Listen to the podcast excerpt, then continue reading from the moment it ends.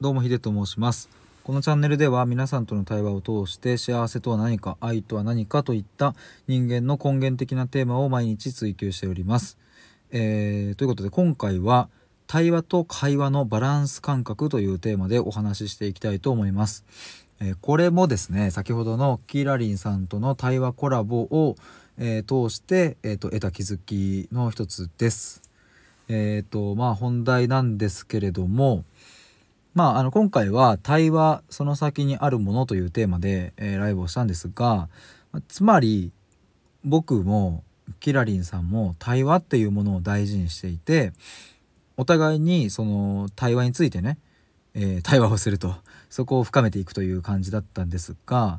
ただじゃあ一方で会話ってどうなんだっていうところもここもちゃんと考えなきゃいけないなと思って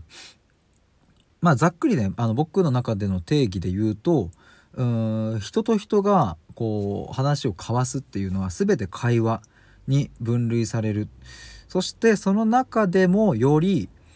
相手の価値観をねちゃんとこう知ろうとかしてこうそれこそ新たな意味付けをしていくみたいな深いところでの話を対話っていう風に僕は思っています。えー、っていうまあそんな定義なんですけれどもこれって別にどちらか一方をやればいいっていうわけではないなっていうのがまあまあこれはね皆さん同意していただけるかなとは思うんですけれどもあまりにもその僕は対話で思考を深めるラジオなんてね自分でそういう風にまあ歌っちゃっているもんですから対話がねいいっていう風にそう言い悪いで言ったらいいっていう風なまあそういう風に見ちゃっているっていうまあまあ間違いないとは思うんですがそこにあまりこう価値基準判断っていうのは含めない方がいいなということを改めて今日は思いました。対話が大事であるっていうことは、うん、間違いないと思いますがじゃあ会話は大事ではないのかっていうとそうではないしもちろん僕も会話をすることは大好きだし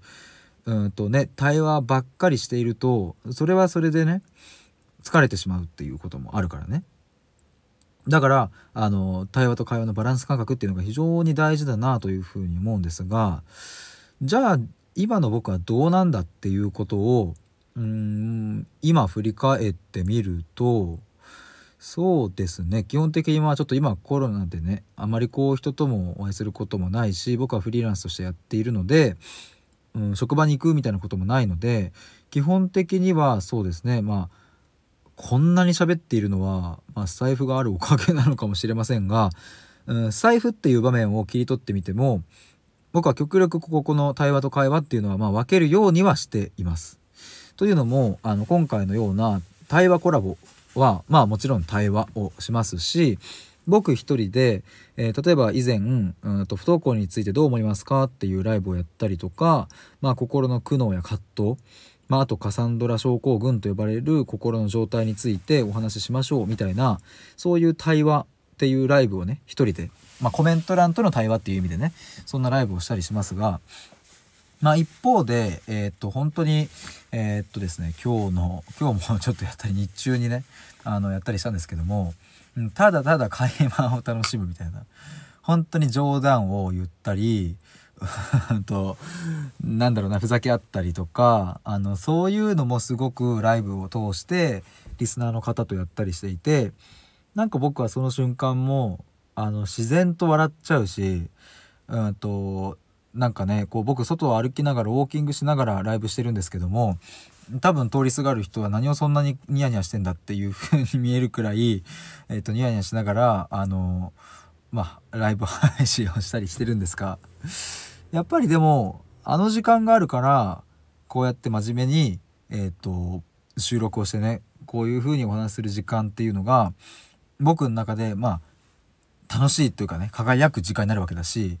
そして逆にこうやって、えーと、対話をしたり深めたり心の根源的なことをどんどんどんどん追求していくからこそああいうちょっと抜け感っていうかうーん今日のライブの日中のねライブみたいな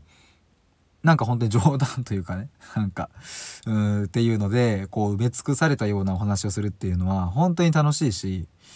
ここはだから、うん、それこそ冒頭で言ったようにいい悪いの基準ではなくて